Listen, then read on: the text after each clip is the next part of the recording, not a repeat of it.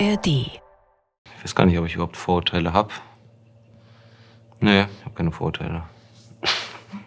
ich weiß es nicht. Also er wird schon quatschen können, sonst würde er keinen Podcast haben. Also es wird schon, wird schon okay sein. Hey, ich bin Manuel Stark. Ich bin Autist. Klar, wer einen Autisten kennt, kennt genau den einen. Bei mir ist es so, dass diese feinen Linien zwischen menschlicher Kommunikation, Ironie, Sarkasmus mich echt vor eine Herausforderung stellen. Und damit auch Humor für mich was oft Unverständliches ist. Ich habe mir gedacht, ich lade einfach die witzigsten Menschen des Landes ein, damit sie mir erklären, was zur Hölle sie eigentlich tun. Willkommen bei Nicht Witzig, einem Podcast der Rosenau und des Südwestrundfunks. Servus Felix. Was geht? Schön, dass du da bist. Ich habe die New York Times gelesen und der hat da geschrieben, du hast deswegen als Comedian in einem Land, das nicht gerade für Humor bekannt ist, Erfolg, weil du die Regeln ignorierst. Was Äh, sind denn die Regeln? Boah, das weiß ich ehrlich gesagt gar nicht so genau. Aber ich habe mir schon wirklich Mühe gegeben, äh, die Sachen, die mich an Comedy in Deutschland genervt haben, einfach nicht so zu machen. Und es ist generell so eine Konstante in meinem Leben, dass ich irgendwie oft Probleme habe, mich äh, an so Regeln und Gepflogenheiten zu halten, die, äh, die ich nicht verstehe oder wo ich die Sinnhaftigkeit nicht sehe. Weißt du, ich meine? Also Deutschland ist ganz viel, machen wir so, weil haben wir immer so gemacht. Aber das reicht mir irgendwie nicht als Begründung. Aber hast du denn mal ein konkretes Beispiel innerhalb von Comedy oder Stand-up, wo so, so machen wir es und fände ich aber doof? Müsste ich jetzt drüber nachdenken, aber ich glaube, man muss diese ganzen Sachen, die die Leute von einem wollen, von einem wollen in der Industrie, äh, die sagen immer, muss man so machen, aber man muss das nicht so machen. Also das sind so banale Beispiele. So ich, wenn ich hier ankomme, so ich muss mich nicht pudern lassen, wenn ich nicht will. Auch wenn das so normal ist, dass man sich irgendwie vorher schminken lässt, aber ich, ich, ich möchte das nicht und dann muss man das auch nicht machen und man muss auch nicht äh, XYZ-Formate gespielt haben, weil das haben die anderen auch alle gemacht. So wenn ich das doof finde, dann, dann möchte ich das nicht machen. So, man, Heute Show zum Beispiel. Also habe ich jetzt viele Leute hier gehabt, die gesagt haben, das ist ja so das Sprungbrett, wenn du Comedy in Deutschland Die Heute. Show? Genau. Äh, Warst ja, du ja nie, soweit ich weiß. Ja, ja, aber das lag eher daran, dass die, also die haben mich auch nicht gefragt. Also ganz, viel, ganz viele Leute wollen auch nicht mit mir zusammenarbeiten, das ist ja auch okay. Äh, die Heute Show finde ich für das, was sie ist, völlig in Ordnung. So, es geht jetzt auch gar nicht darum, irgendwelche Formate schlecht zu reden, aber man muss halt irgendwie so als Künstler irgendwie, glaube ich, selber wissen, was man möchte und selber wissen, wo man irgendwie ja, funktioniert. Also ich habe einfach probiert, vielleicht ist es das. Ich habe so viel wie möglich, so früh wie möglich probiert, einfach selber zu machen. Ich habe auf jeden Fall das Gefühl, dass je länger ich in dem Job bin, ähm, oder ich habe es mal so formuliert, je besser ich in Comedy werde, desto mehr schaffe ich es, mich selber auf die Bühne zu bringen. Also ich habe immer weniger das Gefühl, mich in irgendeiner Form verstellen zu müssen. Und äh, das, das überträgt sich eigentlich auf alle, auf alle Sachen, die ich so mache. So, das ist schon irgendwie alles dasselbe und das ist auch alles dieselbe Person. Ich glaube, Leute sind manchmal nur überrascht, wenn jemand, der irgendwie für Jokes auf der Bühne bekannt ist, dann in einem Interview nicht die ganze Zeit so, so, so ein auf ultra lustig, so jeder Satz muss irgendwie funny sein, mäßig ist. Ähm, also, ich glaube, das hat eher was mit der Zeit zu tun, wann ich irgendwas gemacht habe, weil ich einfach äh, eine ganze Weile gebraucht habe, um, um mich da so reinzufuchsen und um Sachen gut zu finden, die ich mache. Weißt du, ich meine?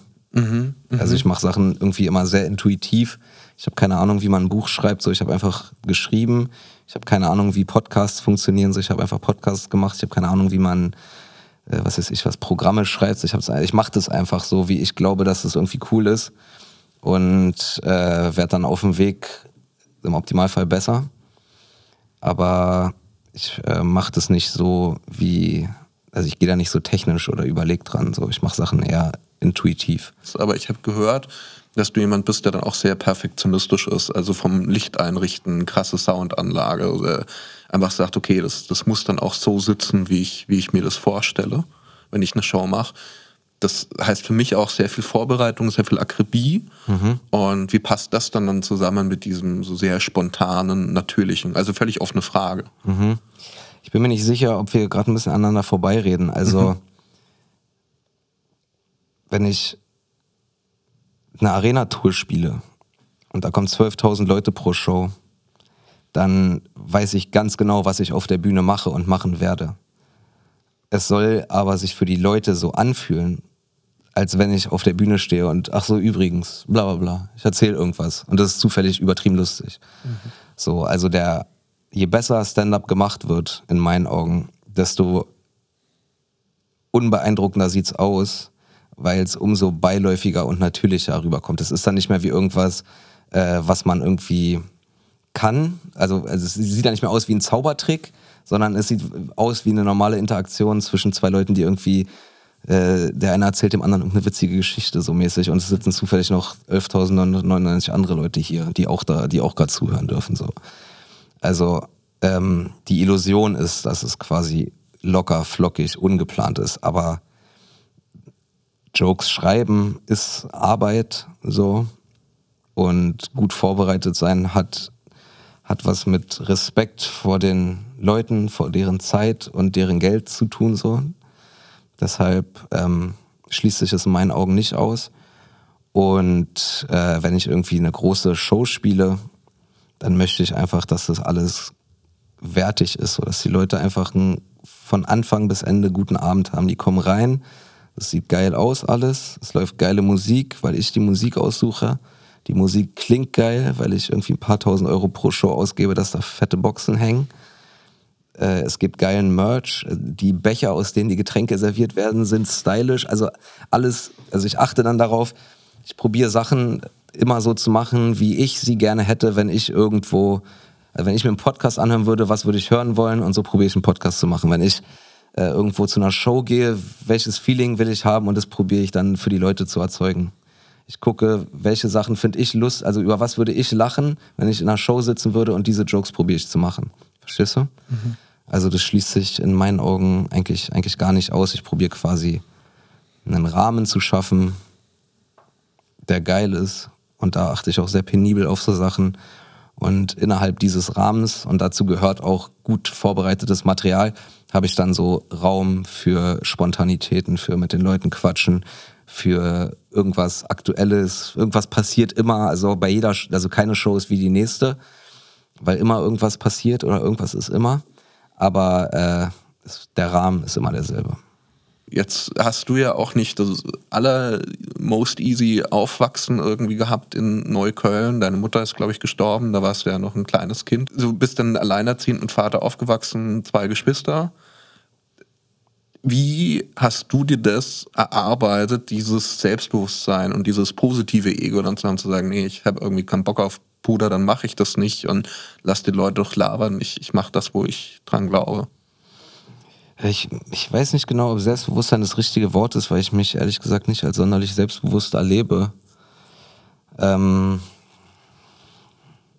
ich hatte irgendwie immer in meinem Leben ich weiß nicht, woher das kommt, auch jetzt nach viel Therapie und Klinik und bla, ich weiß immer noch nicht, woher das kommt.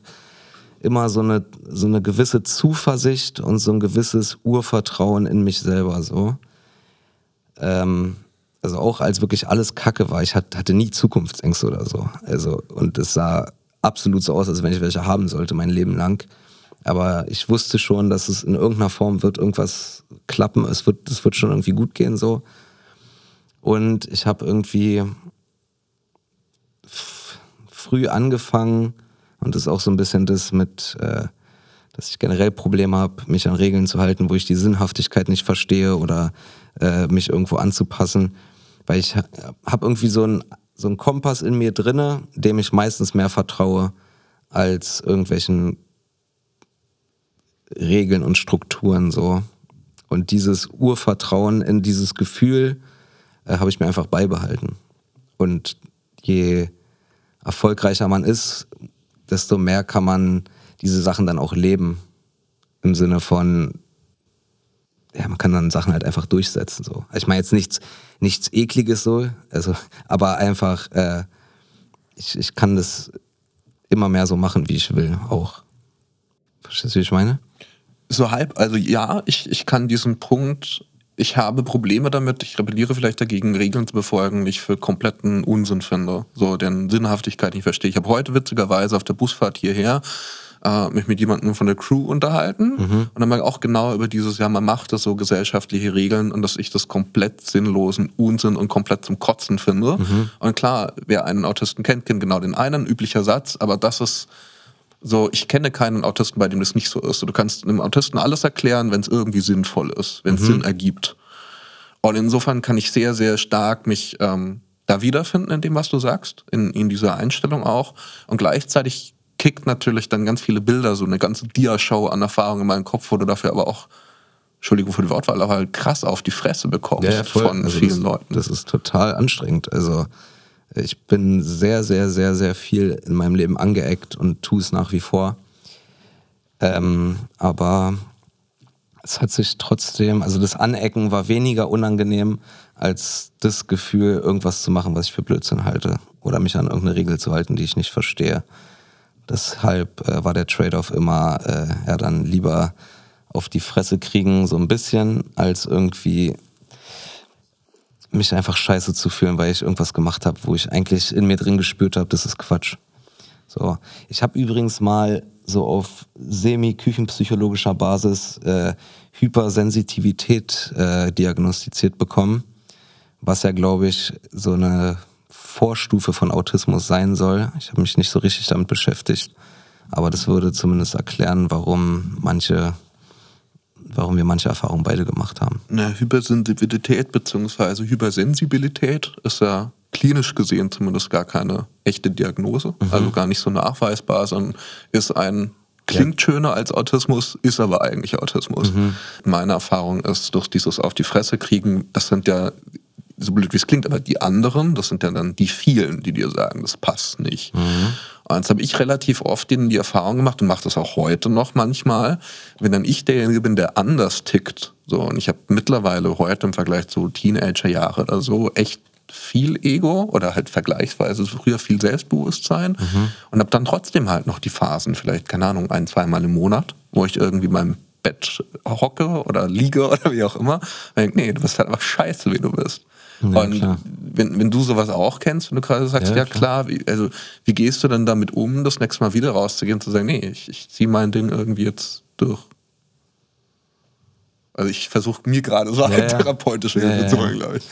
Ich kann es dir gar nicht so genau sagen. Ey. Es gibt einfach so diese Phasen, wo man sich so ganz verwundbar und dünnhäutig fühlt, so, wo man einfach, also wo man auch nicht, also wo ich nicht ready bin für negatives Feedback, für Konflikte, für Widerspruch so.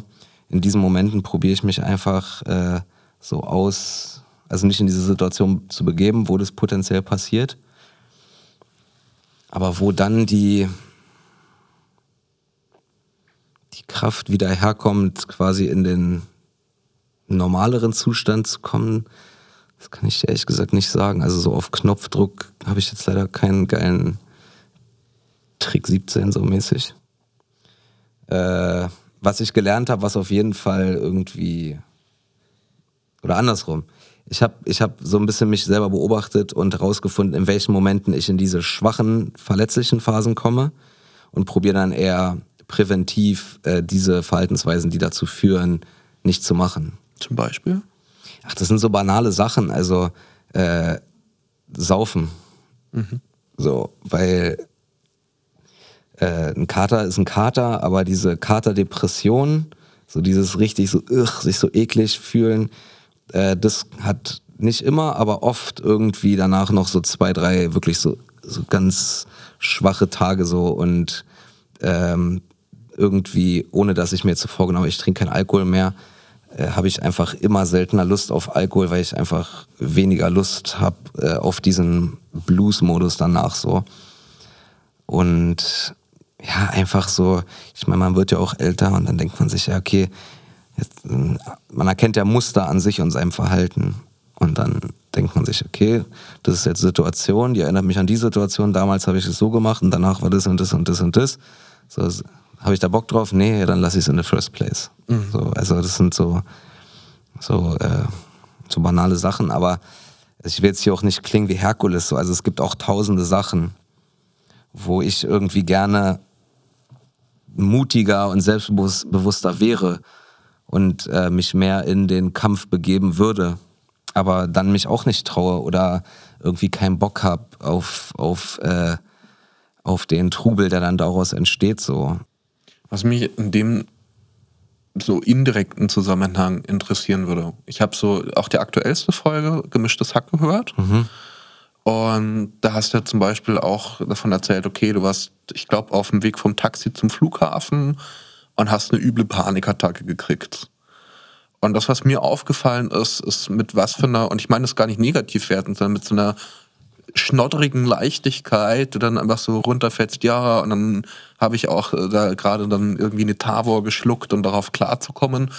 Und das sind ja Sachen, ich würde mal behaupten, die meisten Leute, die mit äh, psychischen Problemen kämpfen oder damit irgendwie umgehen müssen, ist jetzt nicht, dass die das in dieser Leichtigkeit raushauen. Weil mir schon krass aufgefallen ist, wie oft einfach solche eigentlich super persönlichen Sachen so ausgedroppt werden. Guck mal, die meiste Presse in meinem Leben hatte ich in der Zeit, als ich in der Klinik war, Anfang des Jahres, für drei Monate, war ich ja in der Psychiatrie, weil zu der Zeit auch mein Kinofilm Sonne und Beton rauskam und wir sehr viel Promo dafür gemacht haben und eine mediale, gab einfach viel mediale Aufmerksamkeit. Und in der Zeit war ich halt auch noch in der Klinik und das habe ich halt auch einfach im Podcast erzählt, weil ich dachte mir so, äh, ich habe es nicht sofort erzählt, aber so nach drei, vier, fünf, sechs Wochen, die ich dann da war, dachte ich mir, ich erzähle es jetzt, weil, weil mich es mehr anstrengt, mir ständig irgendwie zu überlegen, wie ich umschiffen kann, wo ich gerade bin oder warum X, Y und Z gerade so ist und nicht anders. Und dann habe ich es halt einfach erzählt und dann gab es unglaublich viel Presse dazu. Wirklich jedes Qualitäts- und Gaga-Medium hat darüber geschrieben so. Und das war extrem anstrengend, aber ich habe einerseits war ich halt in diesem geschützten Rahmen der Klinik, das war gut. Und andererseits kann man sich halt wirklich auch sehr viel einfach aus diesem Scheiß raushalten, wenn man einfach nicht ins Internet geht. Also, das ist halt wirklich banal, aber also auch immer, wenn ich einen Shitstorm habe, so dann mache ich halt zwei Tage kein Social Media auf und dann gibt es dieses Problem nicht so. Aber ist das nicht manchmal echt schwierig? Ich meine, ja, klar ist es schwierig. so, aber ja, oft ist es ja die Push-Meldung. Ah, jetzt nee, also erstmal alle, ich habe sowieso immer alle Push-Benachrichtigungen aus, also alle. Man kann mich auch nicht anrufen, so. Ich habe immer Mondmodus an und Handy auf lautlos und ohne Vibration. So, wenn mich jemand erreichen will, dann sehe ich, aha, XY hat angerufen, dann rufe ich den zurück, wann ich will. Ich habe kein, es gibt keine Notification auf meinem Handy, keine App darf mir Push-Benachrichtigungen schicken. Und äh, ich mache das dann, wenn ich will. So. Und äh, Twitter habe ich, ich glaube, damals als mein vorletztes Programm Hype, als das bei Netflix rauskam, habe ich Twitter gelöscht einen Tag davor, weil ich mir dieses Erfolgserlebnis nicht durch irgendwelche äh, durch irgendwelche Idioten im Internet einfach versauen lassen wollte, so irgendwelche irgendwelche grünhaarigen Deutschen, so die, äh, die irgendwie auf Twitter glauben, dass sie die Welt gerade retten. Was meinst du mit grünhaarigen Deutschen auf Twitter? Also ich sympathisiere sehr mit dem naja, Bild. Einfach so diese Woke-Spinner, so, also die meine ich damit. Da ist ja auch ich finde grünhaarige Deutsche halt einfach so witzig, weil es sind halt so, sind halt so grünhaarige Deutsche. So. Es sind halt Deutsche so meistens erstmal was insofern relevant ist, als dass, äh, wenn ich Shitstorms kriege, dann ist es eigentlich, also entweder ist es von irgendwelchen so grenzrechten Spinnern oder von irgendwelchen so wannabe-linken äh, Leuten, die irgendwie Rassismus hier, Rassismus da, ich mir so, lack, was, willst du denn, Philipp, Alter? Was, ich, was willst du denn? Du merkst schon, ich, ich muss auch lachen, weil ich meine, wer den Twitter-Kosmos kennt, was ja ein Medienschaffender sind, der wird äh, sich entweder selbst in der Beschreibung wiederfinden von ja. mir ähm, oder die Beobachtung teilen. Vogue ist aber ja natürlich irgendwie dem, dem historischen Begriff nachher eigentlich eine Sensibilisierung für diese ganzen ja, der, der, der, ja, klar, das kommt ja aus der Bürgerrechtsbewegung so. Der Begriff, ich, ich nehme den auch nur in Ermangelung äh, besserer Begriffe so. Aber dieser Internetaktivismus hat für mich auch nichts mit äh, wirklich im echten Leben gegen Missstände kämpfen und aufstehen zu tun, wie es die Bürgerrechtsbewegung in den USA getan hat. Jetzt ist es aber schon so, dass du, was die Inhalte betrifft, so wie ich dich jetzt in diesen überschaubaren Folgen, die ich reinhören konnte, gemischtes Hack erlebt habe oder auch die Auftritte, dich ja eigentlich für solche Inhalte von Toleranz, Miteinander, dieses gemeinhin als links geframte ähm, auch total eigentlich einsetzt. Wie kommt es denn dann zu diesem Clash von diesen Twitter-Linken und also die, die Inhalte, die propagiert werden, sind ja eigentlich die gleichen. Ja, du, ich weiß es, äh, also ich bin mir nicht sicher, wie, äh, also dieses Rechts-Links-Schema könnte man, äh, man könnte darüber reden in the first place, wie viel, wie viel Sinn das überhaupt noch äh, macht, so in diesen Dimensionen zu denken, beziehungsweise wie viel Bestand diese Kategorien heutzutage noch haben, weil in meinen Augen ganz viele Sachen, die klassisch links sind, äh, äh, die sind heute, also die werden heute von Linken gehatet. Also es sind ja wirklich so banale Sachen wie, also in meinen Augen ist es eine linke Position, erstmal für Frieden zu sein und nicht zwangsläufig für, äh, lass mal, lass mal noch, lass mal noch mehr Waffen schicken, Mann. Lass mal noch mehr, lass mal noch mehr Waffen schicken, Mann. Das ist in meinen Augen keine linke Position. So. Und, und so ist es bei ganz vielen Sachen. Also, äh, äh, so bedingungslos für Kunst- und Redefreiheit einstehen, ist für mich eine linke Position. Und nicht irgendwie so krass darauf achten, was sagt wer, wann, wie, wo. So, das ist für mich das, also das ist das Gegenteil davon. Rein, rein logisch. Genau, und, und bei ganz vielen Sachen ist es so, finde ich. So. Deshalb ähm, weiß ich nicht so richtig, wie viel Sinn diese Links-Rechts-Einteilung noch hat. Und ich würde mich äh, bei manchen Sachen äh, als absolut links bezeichnen, so, was so einfach äh, soziale äh, Gleichheit und Gerechtigkeit und Chancengleichheit, so diese klassisch linken Themen angeht. Aber ich würde mich wahrscheinlich tendenziell eher als, äh, wenn, wenn ich mich jetzt irgendwo irgendwie benennen müsste, würde ich mich als politischen Pragmaten bezeichnen. So. Also die beste Idee gewinnt. So. Also ich verstehe nicht, warum man, warum Leute sich immer so diese vermeintlichen gegenseitigen, sich wechselseitig ausschließenden Pole so einreden lassen. Also, also weißt du, was ich meine? Ja, voll, voll. Also du kannst doch völlig, völlig, also es ist, es, ich verstehe nicht, warum das so eine komische Position ist. Du kannst doch um äh, äh, äh Terroropfer auf israelischer Seite äh, trauern und um, um Zivilisten äh, in, in, im Gazastreifen, Palästinenser, die nichts mit irgendwas zu tun haben, ohne dass das eine irgendwie. Das andere aufwiegt. Das, das andere, also weißt du, was ich meine? Ja. Du bist doch kein Antisemit, wenn du dich auch für, für, für tote Kinder aus Palästina einsetzt. So, aber du bist doch auch kein, äh, kein, kein, kein Befürworter von einem Genozid, wenn du sagst, äh, die Israelis, die gestorben sind, auch scheiße. Also, und, und, und, und diese Punkte gibt es in all diesen Sachen. Also in all diesen großen Debatten ist immer so, wenn du das sagst, dann da sagst du auch das. Und wenn du das sagst, dann sagst du auch das.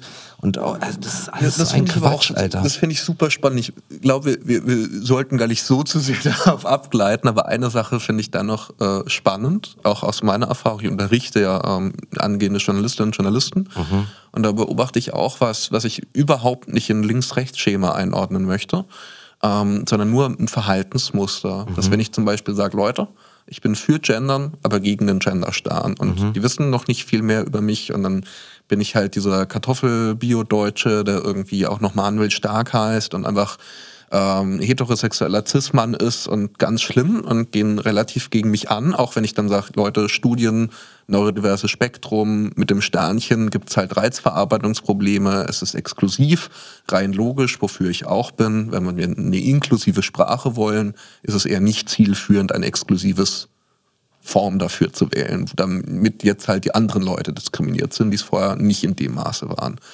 Ähm, wenn ich das so sage, als weißer biodeutscher Cis-Mann, dann erlebe ich, vorsichtig mal ausgedrückt, eine sehr große Ablehnung, Aggression gegen mich, obwohl ich ja sage, so, hey, gibt es Preprints, gibt es irgendwie Forschung zu, gibt es Umfragen.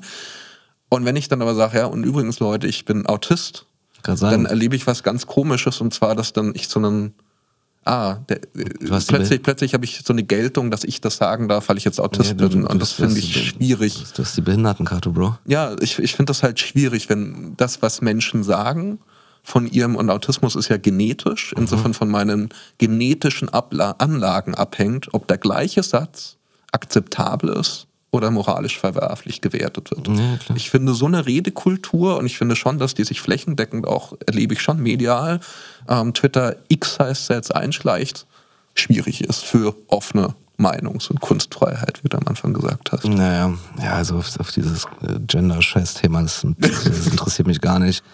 Aber äh, um vielleicht nochmal den Bogen zurückzuspannen, und ich bin mir auch sicher, dass die Leute, die sich dann, bis sie wissen, dass du Autist bist, darüber aufgeregt haben, das sind doch auch alles Deutsche, Alter. Die allermeisten, ja doch. das, sind doch das sind doch selber alles irgendwelche Mann, Alter, eure Eltern haben alle studiert, was wollt ihr denn alle? Haltet doch alle mal die Schnauze. Alter. Wirklich, Alter. Aber da kommt ja schon ein bisschen dieser, dieser berechtigte Frust raus. Und nein, da die sollen einfach, nein, die sollen sich einfach ficken. So, ich denke mir so, ey Mann, Alter. Aber, aber wie gesagt, Land, Land, Land. Ich, ich, check so langsam, wen ich da im Heute vor mir habe und frage mich gleichzeitig, auch wenn es natürlich da Doku drüber gibt, wenn es da Berichte drüber gibt, aber für, für dich persönlich bei deinem Aufwachsen, ich habe es vorhin schon mal angeschnitten, so alleinerziehender Vater dann in Neukölln aufwachsen, wo damals ja trotzdem... Für mich war Deutschsein immer ein Problem. Da, dass du Deutsche bist, oder? Ja, ja.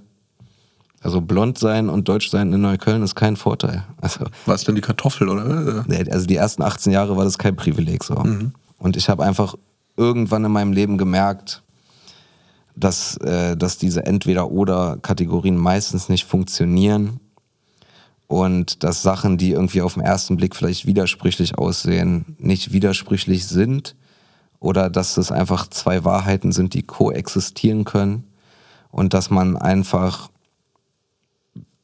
das so leben kann. So, also ich kann irgendwie ein Asi aus Neukölln sein und trotzdem Politikwissenschaft studiert haben. So, das schließt sich nicht aus. So, ich kann irgendwie äh, eine 40.000 Euro Uhr tragen und äh, mich trotzdem äh, sehr dafür interessieren, dass es anderen Menschen irgend, also oder kann mich sehr damit auseinandersetzen, wie es ist, in Armut zu leben oder Leute unterstützen, die in diesen Situationen sind. Und von diesen Sachen gibt es Tausende. Und ich habe einfach irgendwann das erkannt und seitdem ich das erkannt habe, habe ich irgendwie wie so das Gefühl, so ein Hack, so ein Cheatcode fürs Leben gefunden zu haben was diese ganzen Sachen angeht. Und äh, in meinen Augen ist es eine total offensichtliche Erkenntnis und ich verstehe nicht, warum das anscheinend so ein krasser Zaubertrick ist oder so viele Leute so überfordert. Aber seit ich das verstanden habe, äh, kann ich, kann ich irgendwie damit umgehen. So auf irgendwelchen Free Palestine Demos in Neukölln sind garantiert irgendwelche ekligen Antisemiten. Aber trotzdem sind auch ganz viele Leute, die einfach nur um ihre Verwandten trauern. Das sind zwei Sachen, die, die schließen sich nicht aus. Man muss nicht äh, das, die, die ganze Demo in irgendeine Richtung framen können. Und, und, und so ist es bei ganz vielen Sachen. Ich kann mich bei ganz vielen, was du sagst, wiederfinden und mitidentifizieren und frage mich die ganze Zeit, warum zur Hölle macht der Typ Humor und Comedy und weil, nicht irgendwie... Weil das das beste Tool ist, um Sachen auf den Punkt zu bringen und alles äh, äh, Humor ist einfach das Beste, was es gibt. Ich würde mal ganz kurz den Clip, den du uns vorher auch geschickt hast, mit dir gemeinsam anschauen. Ist das ja. in Ordnung? Was machst du da? Du gibst, dem, du gibst mir was mit von dir. Erstmal Shoutout an die Securities übrigens.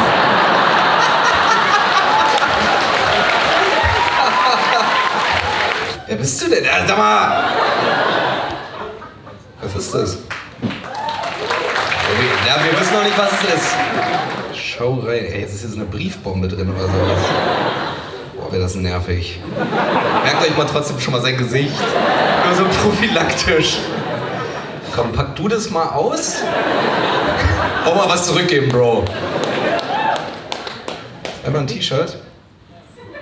Einfach ein T-Shirt. Ja, ja. Das andere, aber selber in schwarz. Ah ja, cool okay Leute, es gibt heute doch Merch. Ach, jetzt ist die Security da, das ist ja gut.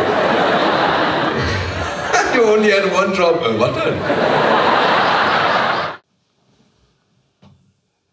Ja, gut, ist ja aber sehr zerschnibbelt, aber ja. Zerschnibbelt, aber das ist jetzt anders als der Humor, die Comedy, die ich sonst von dir im Netz gefunden habe. Das ist ja eher Ausnahme, dass du viel so. Guck mal, Bro. Oder? Ich Du findest im Internet, bis auf auf meinem eigenen YouTube-Kanal, wo ich manchmal so Jokes raushau, die ich einfach nicht mehr mache, Sachen, Material immer mit mindestens zwei Jahren Delay. Die Sachen, die ich aktuell mache und aktuell geil finde, die mache ich halt aktuell. Und deshalb sind die nirgendwo zu finden. So. Ähm, das hat den Nachteil, dass nie der State of the Art irgendwie öffentlich zugänglich ist, aber hat den Vorteil, dass meine Live-Shows einfach ballern, weil die Leute die Jokes noch nicht kennen. Und wenn du dann irgendwelche Sachen von 2017 siehst, dann sind die natürlich nicht, also ich finde die auch nicht geil mehr. Aber, das, ist ja jetzt so ein, so ein Typ gewesen, war jetzt kein, oder? War er jetzt nicht vorbereitet? Nein, das war, das war aber nicht vorbereitet. Publikum? Das war einfach eine komische Situation. Und es passt auch ganz gut zu dem, was wir gerade gesagt haben, oder was ich gerade gesagt habe. Humor ist einfach das Beste auf der Welt, ist die beste Art, mit irgendwas umzugehen. Weil das ist natürlich eine komische Situation, wenn du da auf der Bühne stehst und dann kommt irgendjemand auf die Bühne gerannt und du weißt nicht, was er will und gibt dir irgendwas und du weißt nicht, was es ist. So. Also das ist ja auch eine Unsicherheit und eine Angst und die einfach mit Humor direkt wegzuverarbeiten, ist einfach, also deshalb liebe ich Humor, so ist einfach das Beste für den Umgang mit allem Möglichen. So. Ja. Kannst du da durch Humor, durch. Übrigens finde ich äh, Crowdwork-Videos hochladen voll nervig. Also es gibt so Leute, die können das richtig gut und es ist auch okay. Aber es gab jetzt vor ein, zwei Jahren mal so eine Phase, wo wirklich jeder, äh, jeder Schwanzcomedian einfach so jede Interaktion mit dem Publikum so hochgeladen hat. Wo ich mir dachte, ja, Bro, ey, ist doch okay, Alter. Ja, er kommt aus Würzburg. Also, ich meine, so, so, er kommt aus Würzburg und seine Frau heißt Steffi. Ist, ist okay. Ich meine, wenn du sagst, okay, ich habe, weil ich einfach auch noch in keiner Show von dir oder so war, Ja. ähm, gar keinen Zugriff darauf, was du gerade alles so machst, verarbeitest du dann auch diese ganzen. Du denkst es du, ich, du zerdenkst es total. Also, ja, natürlich, so bin ich. Äh, aber du zerdenkst, also du zerdenkst voll diesen Unterschied zwischen, das ist geschrieben, das ist spontan, das ist Podcast, das ist das, weil das ist alles, das ist alles auf eine Art dasselbe. So, das ist, äh, ja, das, das, das, das findet halt auch in verschiedenen, Me also entweder auf verschiedenen Plattformen statt. Das eine ist auf einer Bühne, das andere ist Audio, das dritte ist Video, aber das aber ist ein soll Film. dann gemischtes Hack auch, also ist das auch Humor? mal ja, mal nein. Also es macht, also das, das, das meine ich, das macht alles keinen Sinn, das so, also wenn es lustig ist, dann ist es Humor, wenn es nicht lustig ist, dann ist es irgendwas anderes. Das ist, was ist denn dann deinen eigenen Begriffen nach das, was du vor allem tust? ja, mein, mein Job ist Stand-Up-Comedian. So, ich mache Jokes auf Bühnen. So, wenn du zu meiner Show kommst, dann kriegst du Jokes und ich stehe auf einer Bühne. Das ist mein Hauptjob. Äh, alles andere, was ich so mache, ist halt das, was es ist. Aber es ist alles in irgendeiner Form damit assoziiert. Aber ich äh, möchte mich nicht so krass zwingen, im Podcast immer lustig sein zu wollen oder in Büchern immer ernst oder also das meine ich so. Und die, diese Grenzen so mit geschriebenen Jokes und Publikumsinteraktion, das ist fließend, das ist, das ist einfach, das ist einfach alles irgendwie so, wie es ist. Okay, ich war neulich ähm, in München und in Seefeld und habe da auch teilweise random einfach Leute gefragt, hey, kennt ihr Felix Lobrecht? Was Ja. haltet ihr von dir? Und habe da auch Leute getroffen aus Wien und aus München. Die sind teilweise einfach nur für eine Abendshow von dir nach Hamburg geflogen oder gefahren mit, dem- mit der Bahn. Und da habe ich gesagt, okay, krass. Also irgendwie so spontan wegen eines Abends bis nach Hamburg, wieder zurück am nächsten Tag heavy. Was macht den Typen so gut? Und was auffällig war, ich habe, glaube ich, zwei Dutzend Leute gefragt, die waren alle so, hm, hm, schwierig, schwierig. Und einer hat gesagt, der schweigt so schön. Und dachte mir dann, der andere hat gemeint, ja, und irgendwie, das ist gar nicht so das, was er sagt, sondern äh, die, die Präsenz auf der Bühne, was der mit seinem Körper macht und Muskelbewegung im Gesicht und so, das ist irgendwie so cool.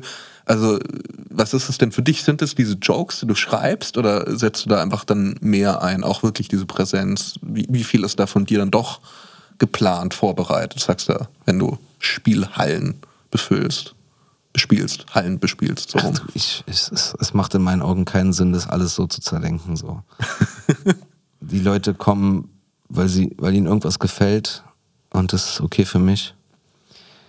Und so, Leute, die auf Bühnen stehen beruflich und Tickets verkaufen. Im Optimalfall machen die sich sehr viele Gedanken und bereiten auch sehr viel vor. Und vorbereiten heißt auch, sich den Raum für Unvorbereitetes zu schaffen. Und das, also, das ist es so. Ich, als, also wenn ich Leuten 50 Euro für ein Ticket aus der Tasche ziehe, dann werde ich da auch mir Mühe gegeben haben vorher, dass es dann auch ein guter Abend wird und das ist die Vorbereitung. Wie, wie, wie wie weit jetzt welche Geste wann wie vorbereitet ist, das ist, das ist, das ist egal. So. Aber für Ich habe mich mal gefragt, was mein Talent ist. Und irgendwann bin ich zum Ergebnis gekommen, ich, mein Talent ist mein Geschmack. Ich habe einfach einen guten Geschmack und mein Geschmack trifft auch den Geschmack vieler anderer Leute. Und deshalb funktionieren die Sachen, die ich mache, weil sie mir gefallen, auch vor vielen anderen Leuten und über viele andere Kanäle. Dann ist es Comedy finden ja gut, aber ich finde auch den Film gut, obwohl der gar nicht witzig ist. Dann finden sie aber den Podcast gut, dann aber auch mögen die auch meine Musik, äh, meinen Musikgeschmack, also, weißt, verstehst du? Mhm. Mein Talent ist mein Geschmack. Zu der Formel bin ich mal gekommen. Und ähm, die meisten, die irgendwas von mir gut finden, finden dann alles von mir gut. Mhm. Und es gibt ganz viele Leute, die alles, was ich mache, richtig scheiße finden und mich richtig scheiße finden. Und das ist auch völlig okay. Und das kann ich auch absolut verstehen und einfach so hinnehmen. Das ist wirklich okay für mich. Aber ist es das wirklich, wirklich? Klar. Es gibt nichts Schlimmeres, als wenn dich als Künstler alle okay finden. Dann bist du, dann ist es langweilig, dann bist du künstlerisch komplett wertlos. Wenn Leute dich lieben, dann gibt es auch Leute, die dich hassen. Und wenn alle Leute sagen, oh, das ist ganz nett, dann kannst du dich auch erschießen gehen. So. Ich sehe, dass du sagst, das ist das Coolste der Welt. Ich sehe auch, dass du, dass du Erfolg damit hast. Und gleichzeitig fällt mir das dann so schwer, das zu greifen zu bekommen. Also ich glaube, du musst wirklich aufhören, zu versuchen, Sachen zu greifen zu bekommen. Ich glaube, du würdest dir wirklich sehr viel äh, Stress in deinem Leben sparen, wenn du das nicht machst.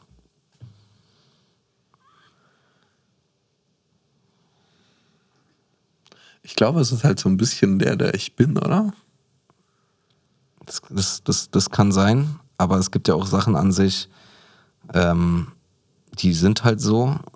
Aber wenn man merkt, dass die einem eigentlich irgendwie nicht gut tun, dann sollte man daran vielleicht arbeiten, ohne jetzt sagen zu wollen, dass das bei dir jetzt genau das Ding ist. Aber ich könnte ja auch sagen, so, ja, ich bin halt irgendwie XYZ. ja, so. Also, ist aber nicht gut, wenn ich so bin für mich. Dann ändere ich das vielleicht oder probiere das zu ändern. Aber ist es nicht okay, Sachen irgendwie so verstehen zu wollen? Und es ist völlig okay. Es ist völlig okay. So, ich sage, ich werte das auch gar nicht. Das ist einfach nur so das, was mir, was mir in dem Gespräch auffällt, dass das irgendwie in meinen Augen zu viel Raum einnimmt, irgendwas in, irgend, in irgendwas einordnen zu wollen. So. Mhm. Mhm. Wie wäre so ein Gespräch für dich besser? Um ich finde das Gespräch nicht schlecht. Mhm. Also es ist, ist mir wirklich einfach nur an dir aufgefallen, dass du so krass probierst, Sachen in irgendwas einordnen zu wollen, dass, äh, dass, dass ich mir einfach denke, Bro, wenn du das nicht machst, dann hättest du so viel freie Rechenkapazität in deiner Birne, Alter. ja gut, äh, schöne Teildefinition von Autismus, die du gerade aufgestellt hast, glaube ich. Ah, you're welcome. Je mehr man mir irgendwie wegnimmt an Stabilität, an Vorbereitung, desto mehr fange ich an zu naja, zittern und zu schwimmen. Naja. Also. Ich sag äh, Comedian, also Comedy-Newcomern auch immer, äh, wenn die so Tipps wollen, dann sage ich immer, ja, such dir irgendwas, wo du moderieren kannst und dann moderiere ohne Vorbereitung, weil äh, du dann lernst, mit nichts auf der Bühne zu stehen und irgendwie aus nichts Entertainment zu schaffen. Und wenn du das wirklich bulletproof gut kannst, dann äh, hast du schon mal einen sehr wichtigen Baustein für, für, ein, für ein Comedian-Dasein. So. Und äh, worauf ich damit hinaus will, ist, dass aus der Komfortzone rausgehen meistens das ist, was einen so voranbringt. Und äh, ich glaube nicht, dass du diese akribische Vorbereitung bräuchtest, weil du ja so ein, ein sehr intelligenter, angenehmer Typ bist. Dann vielen, vielen Dank, dass du da warst. Ja, danke, Manuel. Ich Und wünsch, dass ich mich ausbeißen durfte. Ja, alles gut. Ich wünsche dir alles Gute. Ja. Leute, 24.12. felixlobrecht.shop, all you can eat stream. Tschüss. Es hat mich, in, ich glaube, im Nachhinein in guten Sinne so völlig rausgerissen, weil ich meine, das Format ist ja auch für mich neu, so vor Kamera und Mikro und dann irgendwie das äh, runtergewatscht zu bekommen, was ich normalerweise im Schreiben, wo ich sicherer bin, anderen Leuten predige. Also verstell dich, ja, dieses verstell dich nicht so sehr und denk nicht so sehr drüber nach, wie man es jetzt irgendwie machen muss oder wie so ein Auftritt funktioniert, sondern mach einfach. Äh, das war besonderes Feeling. Also ich, ich bin jetzt immer noch sehr shaky und das wird mir schon noch mal ein bisschen hinterhergehen, aber auf so eine gute Art und Weise. Das gute Shaky. Ja, das ist im Moment fühlt es sich noch ein bisschen komisch an, aber in drei Tagen ist, ist, ist es eine Bereicherung sowas. Vielleicht auch schon in zwei. Schön. Alles klar. 447. Wir sind bitte. Tschüss. Das war nicht witzig, ein Podcast der Rosenau und des SWR. Wenn es euch gefallen hat, lasst doch ein Abo da oder schaut auch die anderen Folgen an. Ich würde mich darüber wahnsinnig freuen. Jeden Mittwoch gibt es eine neue Folge. In der ARD-Audiothek oder überall, wo es Podcasts gibt. Wenn euch dieser Podcast gefallen hat, dann schaut doch auch mal in Bremen 2 Podcast Eine Stunde Reden von Mario Neumann rein. In eine Stunde Reden trifft er Menschen und fragt sie nach ihrer Lebensgeschichte, nach dem Coming Out, nach großen Träumen und nach dem krachenden Scheitern. Das Motto ist, jeder Mensch hat eine Geschichte zu erzählen. Eine Stunde Reden gibt's jeden zweiten Mittwoch in der ARD Audiothek.